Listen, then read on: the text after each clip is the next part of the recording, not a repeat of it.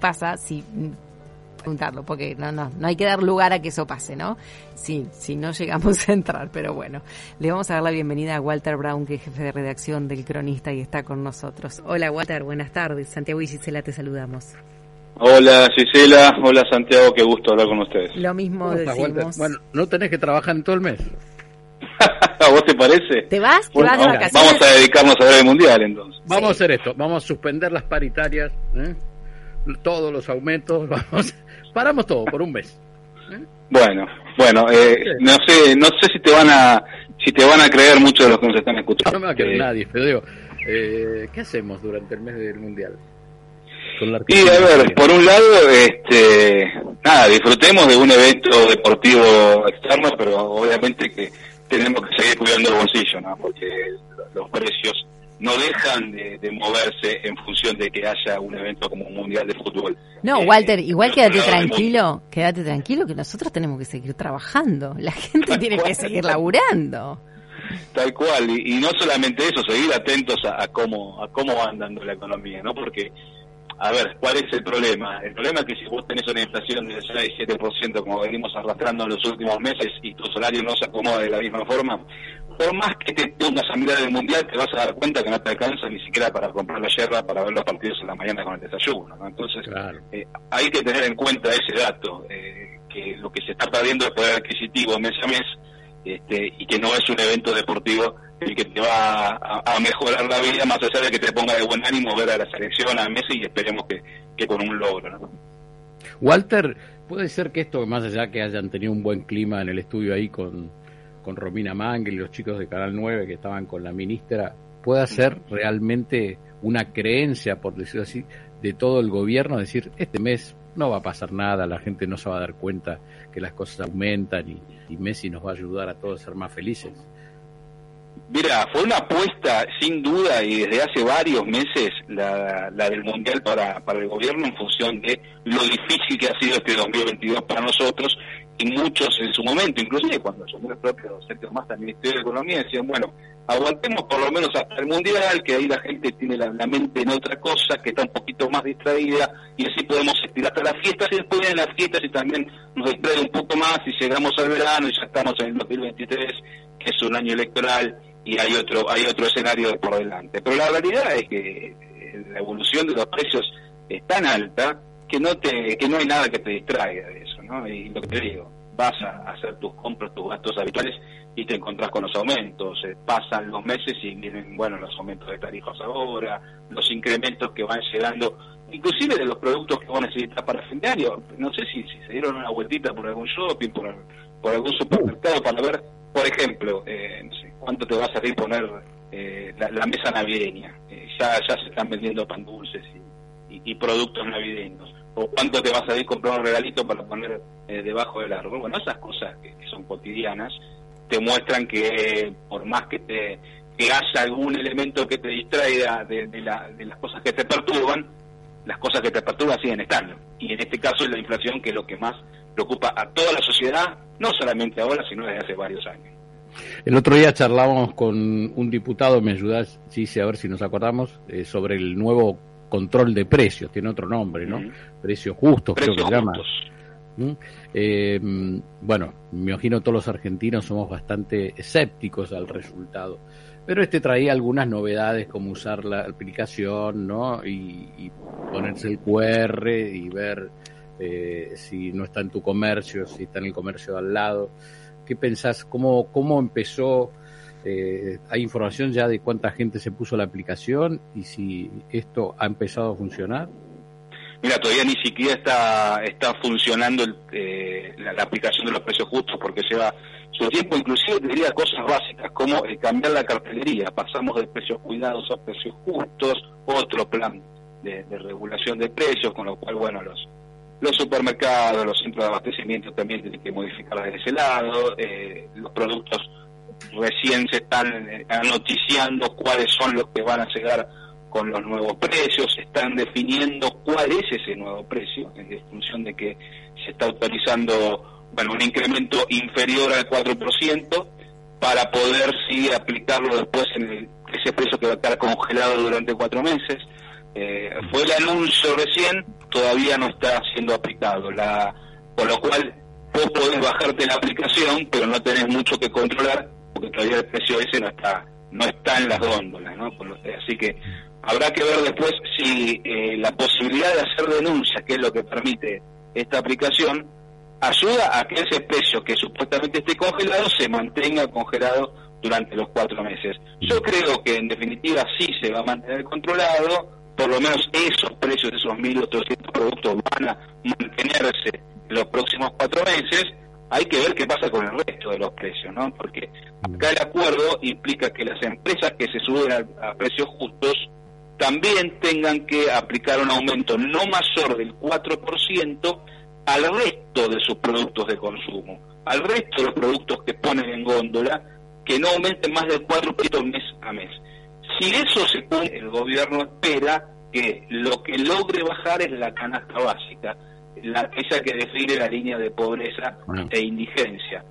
Pero insisto, si eso se cumple, porque si la inflación va muy por encima de ese 4% que se establece en los precios, va a empezar a crujir el problema de los costos dentro de las empresas productoras y eso habrá que ver cómo se sostiene una vez pasada la fiesta, que es, te diría Santiago, si dice que es el gran mojón que tiene el gobierno. Pasemos las fiestas por lo menos un poquito más tranquilas.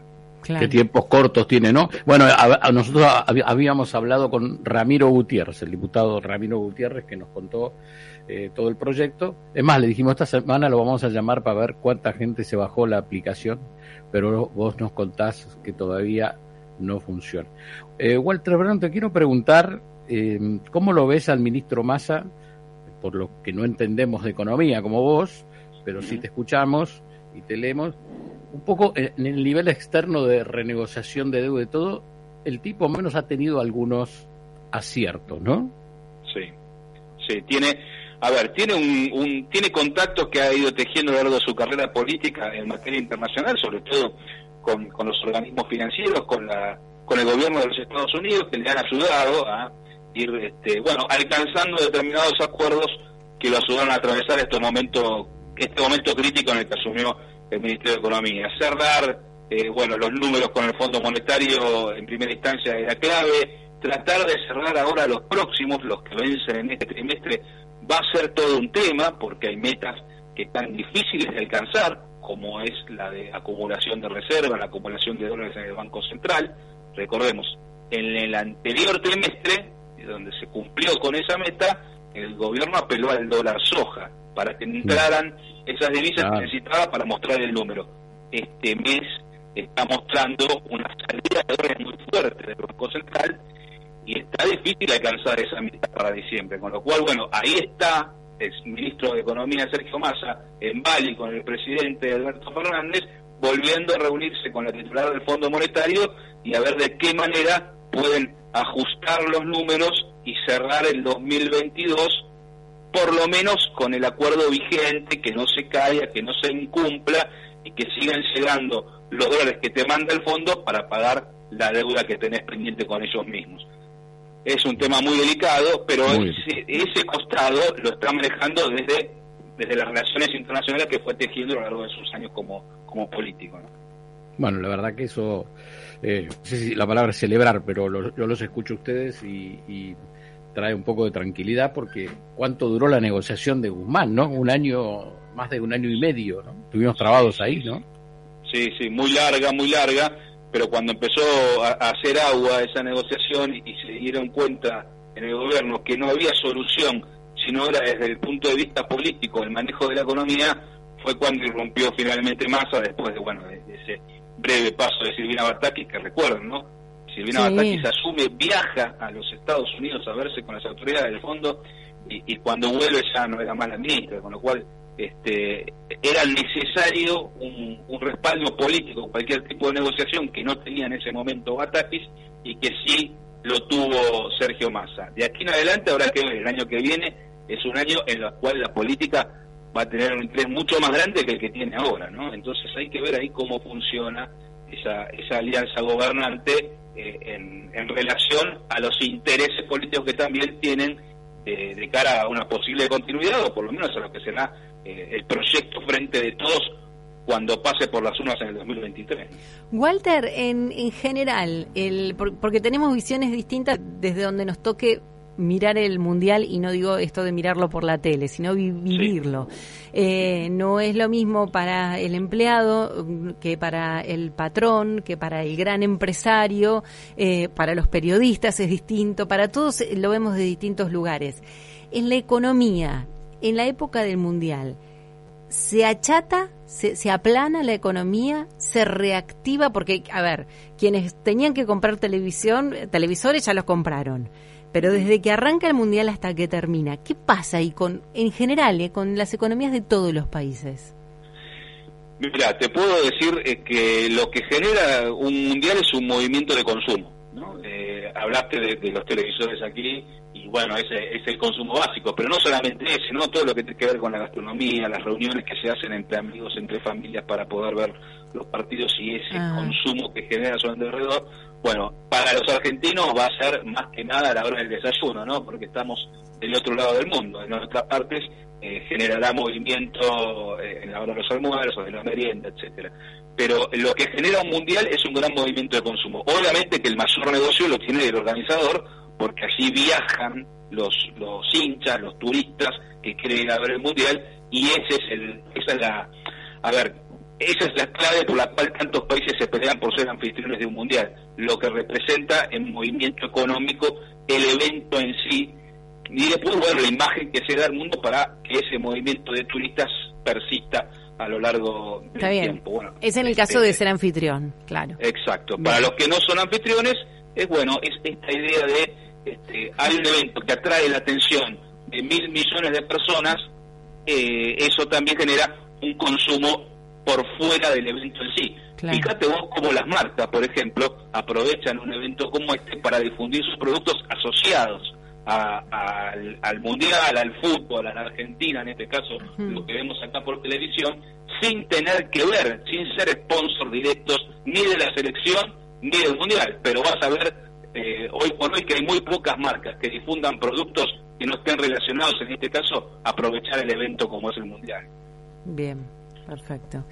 Bueno, Walter, eh, nos vemos después de un mes, porque paramos todo, en un mes paramos todo y, después vemos a ver cómo, cómo nos fue, cómo te fue a vos, que, si tu familia comió no comió, si viste que, ah, quería que yo escribiera, ah, quería que yo este, haga algo. Bueno, este, yo le hice caso a la ministra, vamos a ver qué pasa, eh, vamos a ver qué, qué ocurre acá.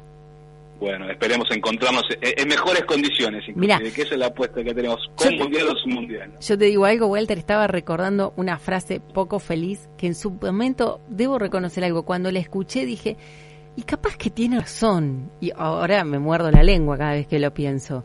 Eh, ¿Se acuerdan cuando el presidente de la nación dijo que un chico por perder un año de escuela no le iba a pasar nada?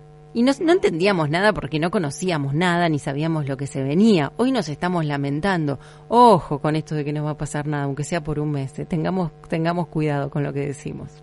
Totalmente, bueno, y la educación es la base para que las cosas no nos sigan pasando. Hmm. Hay que aprender de lo que hemos vivido y tratar de mejorar hacia adelante, tratar de salir como país, no solamente porque tenemos que trabajar, porque tenemos que mejorar nuestros ingresos, sino también porque tenemos que estar sobre todo bien educados y en eso eso creo que no debería haber ninguna duda al respecto.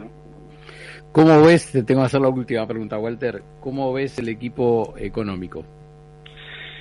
Mira, este, tratando de sobrellevar una, una crisis que los tiene a maltraer, sobre todo por la inflación, ¿no? A ver, lograron controlar una variable que es la del tipo de cambio, el movimiento permanente que tenías en el dólar, eh, el dólar financiero y el dólar paralelo, está por lo menos un poco más calmo desde que asumió este nuevo equipo económico. Pero te diría que es una de las pocas variables que ha logrado controlar, porque la inflación, como veníamos hablando durante toda la entrevista, se, sigue se sigue mostrando muy alta y, no está dando señales de retroceso.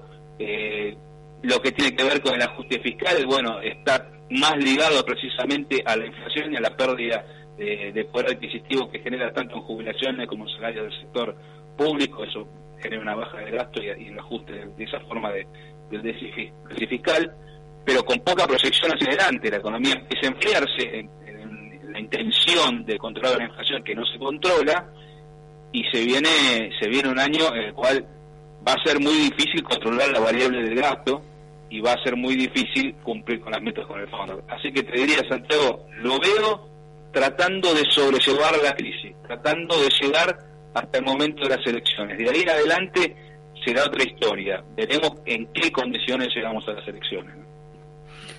Walter Brown, bueno, que la pasemos bien este mes, yo qué sé. ¿Eh? como te digo, Gisela tiene mucha fe, ¿eh? así que... bueno, bueno. Eh, vamos todos con la ministra de Trabajo. ¿Mm? Tal cual. Hagámosle caso a la ministra, vos decís, ¿no? Total, un mes, un mes, de, un mes de aumento no es nada. ¿Eh? Bueno. Bueno, bueno, bueno. Te, mandamos un abrazo enorme. Gracias por compartir este vuelo de regreso. Gracias a vos, Santi. Un beso muy grande, Gisela, y, seguimos en contacto cuando ustedes lo deseen. Muchas gracias. Walter Brown, jefe de redacción del Cronista, aquí con nosotros en este vuelo de regreso. Y también hace aquí todos los eh, días sábados, Milenio.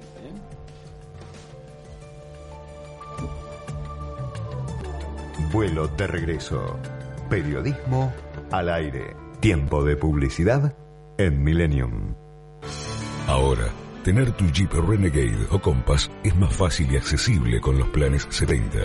Entregas en cuotas pactadas, solo con el 30% de anticipo y cuotas en pesos.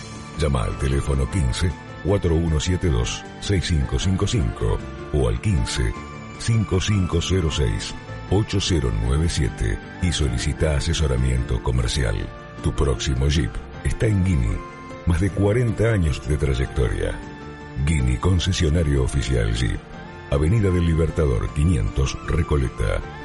www.guineajeep.com.ar tenemos una buena noticia para vos. Ahora podés obtener tu credencial digital para acceder a nuestros servicios en forma práctica y segura. Es posible utilizarla sin conexión y compartirla con otra persona para que compre medicamentos por vos o acompañe a tus hijos al médico. Además, como la mostrás desde tu celular, reducís la posibilidad de contacto coronavirus. Ahora lleva siempre con vos una credencial sustentable. OSDE, hoy más que nunca, queremos que más gente se cuide. Superintendencia de Servicios de Salud